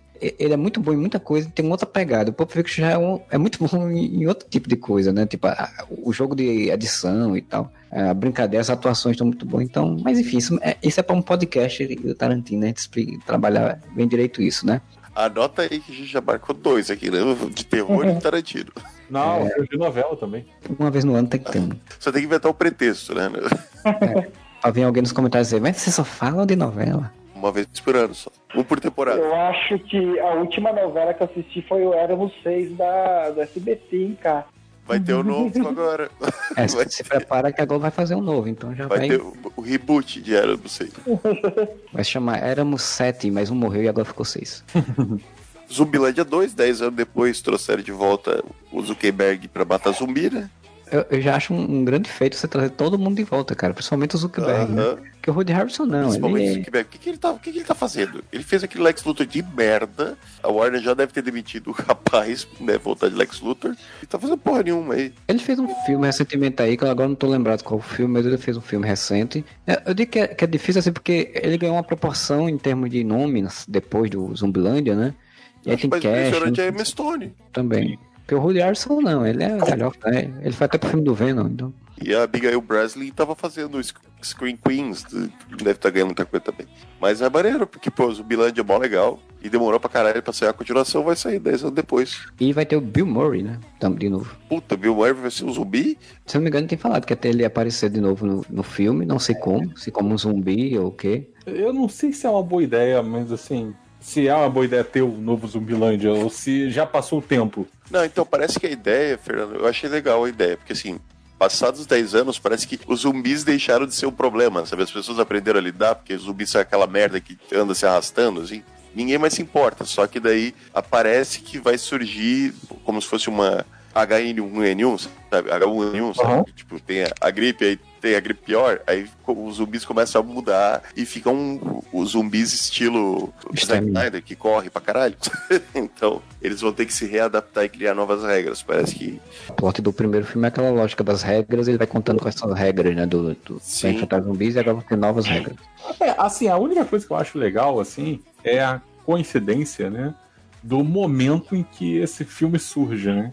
Que é no lance do desafio dos 10 anos. Mas coincidência, não sei se é, É, sim, coincidência. não é exatamente uma coincidência, mas é um bom momento em que se, tá, que se falou tanto dessa história de 10 anos. Isso já foi até usado, né? A divulgação do pôster foi em cima disso. Foi muito bem, bem sacada a divulgação do Sim. O Zumbilândia surgiu quando a onda dos zumbis estava começando a crescer de novo, né? Que a gente tinha de Madrugada dos Mortos e tal. E aí, não, ele viu o Walking Dead, o Walking Dead já tem quase 10 temporadas. E aí, tipo, o zumbi meio que tá desgastado já hoje em dia, depois de 10 anos. E aí vai se acabar de vez quando o Zack Snyder fizer o filme lá dele pra Netflix, né? De zumbis. Que os zumbis vão desenvolver uma técnica pra quebrar o pescoço. Os zumbis vão chegar pras pessoas e dizer, do you bleed? E o Will. E além do Zumbilândia, tem o Kingsman 3, né? Que o 2 já deu uma decaída. O primeiro é muito legal. Eu adoro o primeiro Zumbi, o Kingsman. O 2 dá uma decaída bacana, né? E agora eu quero ver o que, que ele vai fazer na terceira, né, cara? Só que olha só, Decaída não vai bacana, ter o. decaída bacana é um bom termo. é, eu não achei terrível, tá? O segundo filme, mas comparado com o primeiro, ele é bem bosta. E o terceiro não vai ter o Eggsy, cara. Não vai ter o personagem principal. Acabei de ler a notícia aqui. Então, o, o que eu tinha visto falar é que esse terceiro filme, na verdade, era um prequel, era um filme no passado, né? Mostrando um pouco da formação Ah. dessa, do, King- dos Kingsmen, né? E aí por isso que não teria o Eggsy, não teria. Não saberia se teria uma versão jovem do outro lá, que eu esqueci agora o nome, Galahad. Colin Firth. é, do Colin Firth, porque não tem muita informação ainda, assim, sobre esse filme também. E aí depois eles iriam fazer um outro filme, e esse seria um filme meio que paralelo, para eles depois fazer um Kingsman 4, como se fosse uma continuação de fato, assim, do 2. Do dois. Hum, Pelo menos foi o que Cara, eu tinha visto. Se for o prequel, eu espero muito que eles não troquem o Colin Firth. Eles usem o Colin Firth mesmo, porque ele é a melhor coisa desses filmes.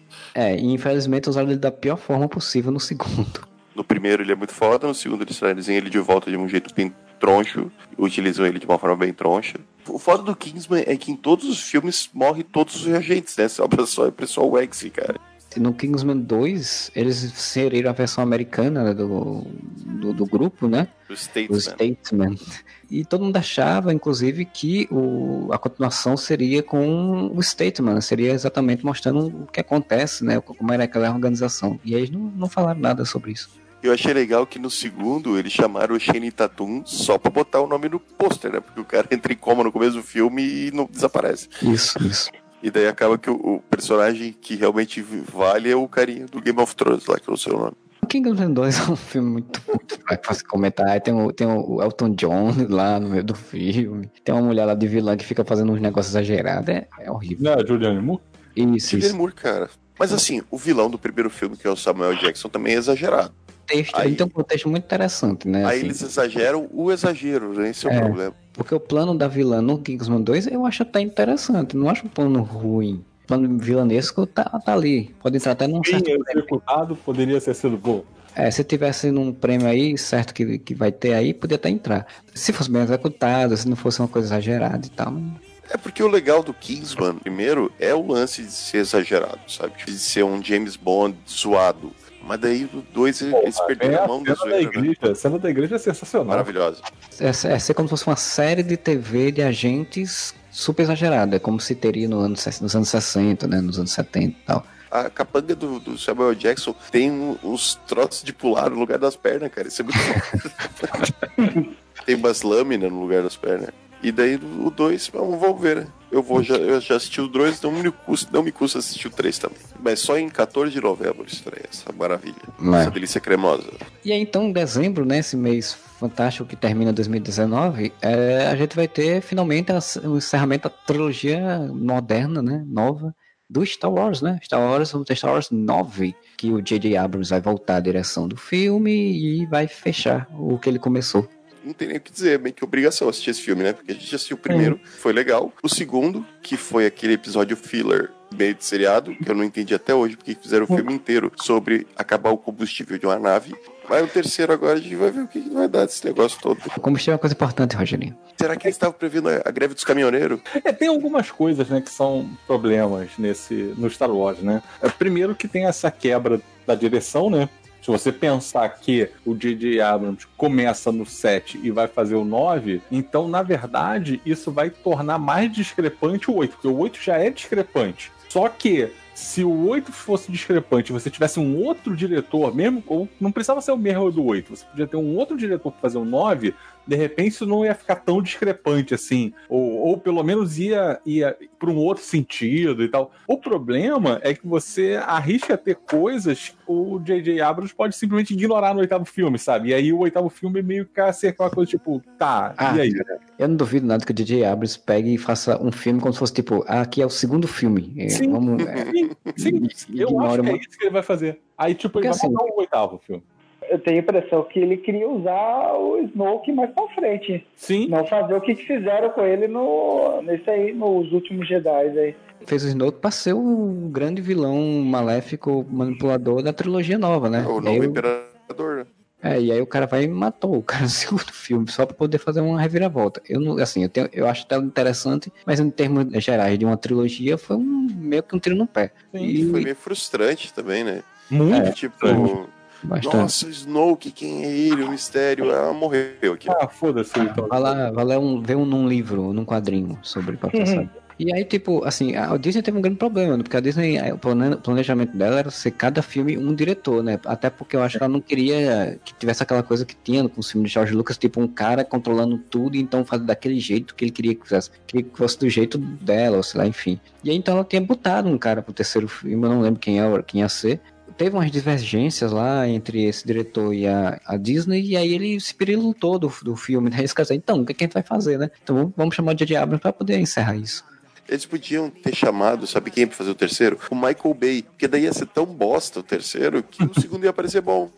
Tem um outro problema que o filme também traz, mas aí não é culpa da Disney, não é culpa de ninguém. Claramente, você tinha o 7 centrado no, no Han Solo, você teve o oitavo centrado no, no Luke, então Ah. logo você teria o nono centrado na Leia. E isso não vai rolar. Isso daí é uma coisa que não é culpa da Disney. Isso daí não. não cara, o destino quis assim. Isso é culpa da Sônia Abrão. Exatamente. Quer dizer, digo, da morte. Eu não acho o segundo filme aí tão ruim quanto você Ah, fala. não, Não, não, acho ruim. eu não disse Eu acho ele ruim. estranho. Eu, eu disse que ele é estranho. Se você pensar do caminho que o 7 vai, o 8 vai para um ponto que não tem nada a ver.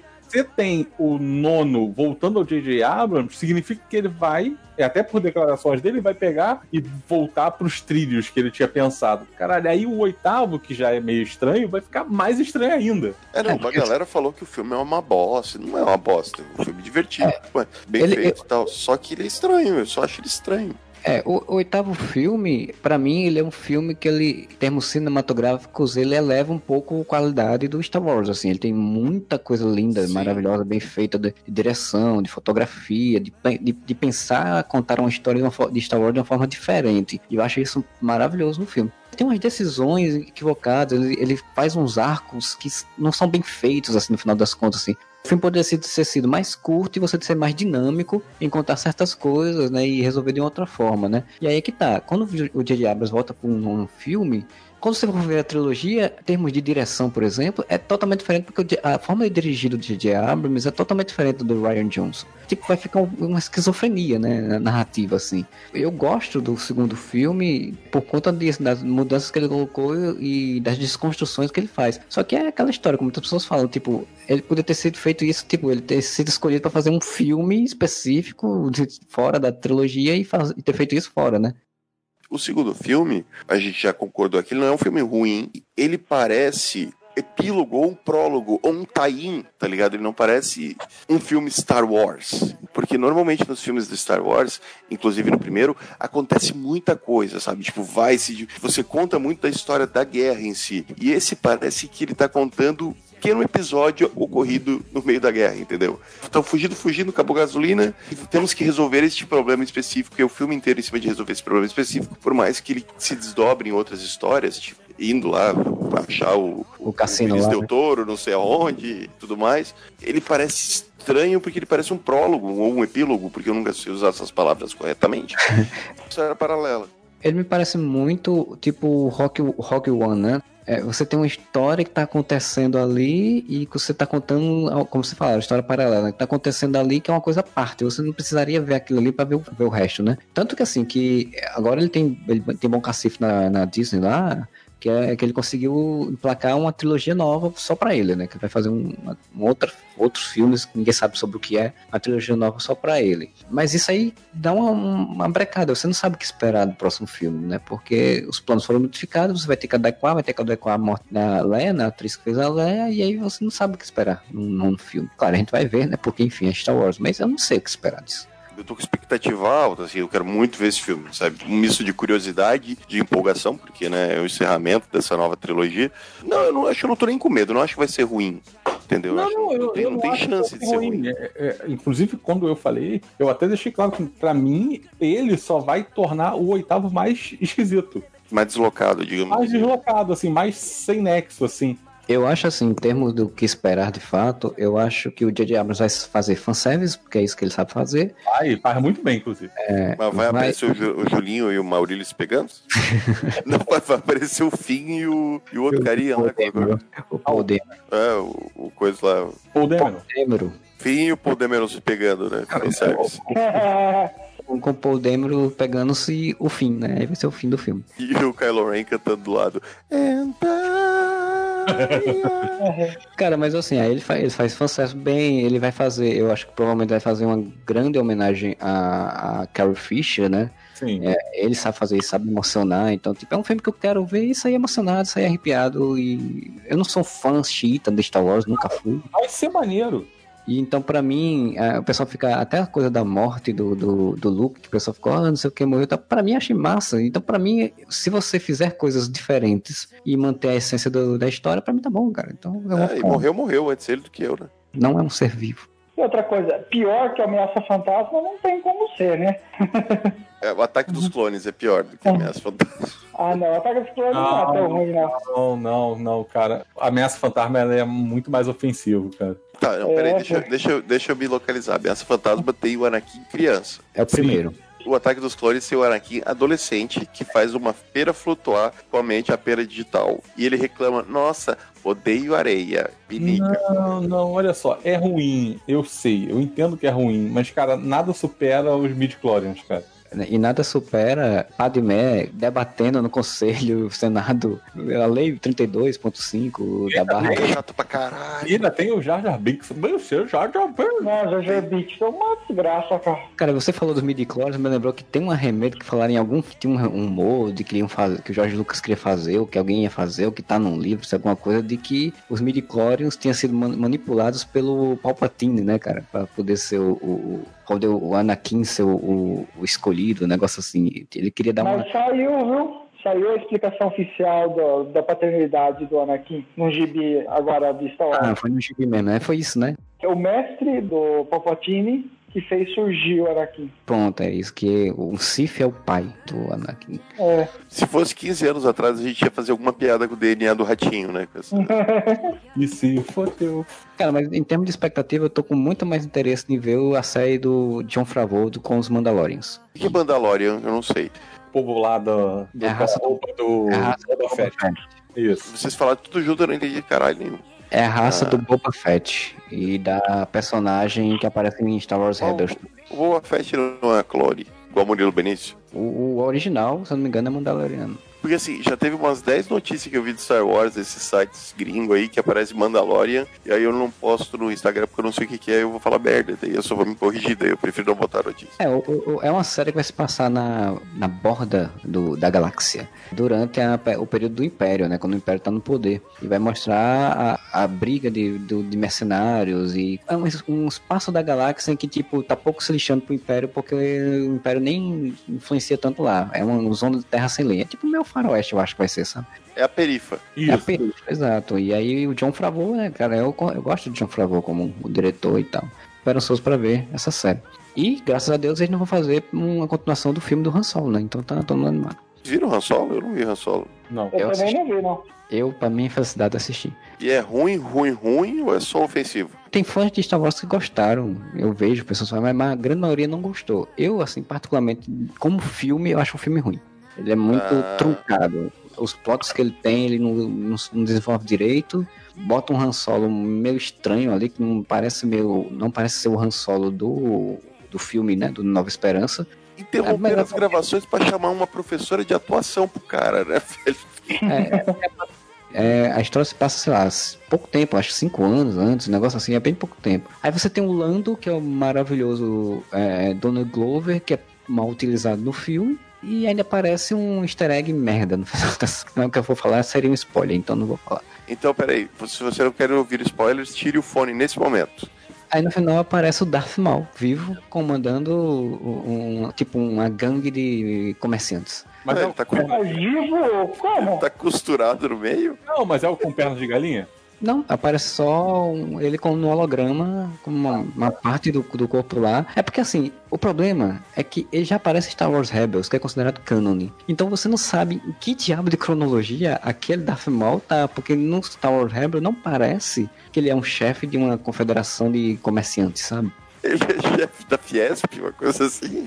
O vilão do filme é o Paul Bettany, né? O Visão. Então, o Visão tá falando, ou é a, a Daenerys que tá falando com o cara, é um dos dois. Tá falando com o chefe dele, o superior dele, que é o chefe da confederação lá, negócio de comerciantes e tal, não sei o quê. Aí aparece o Darth Maul e ele ainda ativa o sabre de luz sem necessidade nenhuma, só pra dizer, eita, ele é um Jedi, ele é um Sith, alguma coisa do tipo, sabe? Mas será que quando esse Darth Maul aparece, antes dele ser cortado no meio na, da minha fantasma? Cara, o Han Solo, ele é, é depois da, da vingança do Sith, cara. Ele é cortado no meio quando Darth Vader ainda é criança, né? Exato, Han Solo é depois. Então, no, É no, depois? O Han Solo, teoricamente, um pouco mais velho, mas não tão mais velho que o Luke, né? E o Darth Vader ainda é criança quando Exato. foi cortada É, e, e, e- e tá o Império, né, cara? Eles estão ali no, no cenário do Império, né? Ele, ele- o Han Solo entra pra É o, verdade, é, tem a história do É verdade. o Han Então Solo, ele já tá formado já mesmo. o Han Solo ele entra pro sistema lá do Império, vira piloto, tenta quer ser piloto do Império, entra e não consegue, não sei o quê. E a gente descobre por que o sobrenome dele finalmente nesse filme. Que é a pergunta que ninguém queria saber, que ele vai entrar, ele pra cara, tá fugindo lá de uns caras, aí vai se alistar, aí o cara faz, qual é o seu nome? É Han. Han de quê? É Han. Aí o cara faz, tá, Han Solo, porque você está sozinho. Ah, tu tá de sacanagem. É, é isso.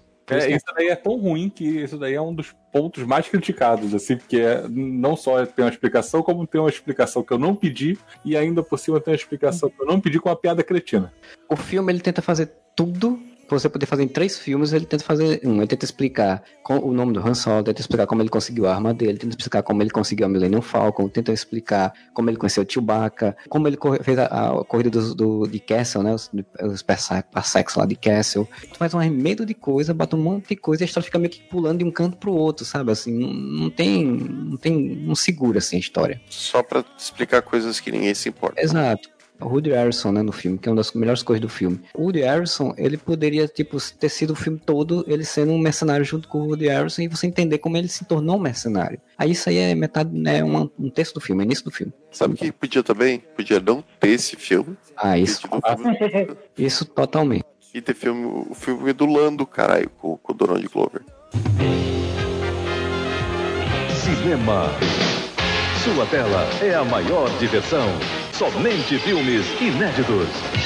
Globo e você, tudo a ver.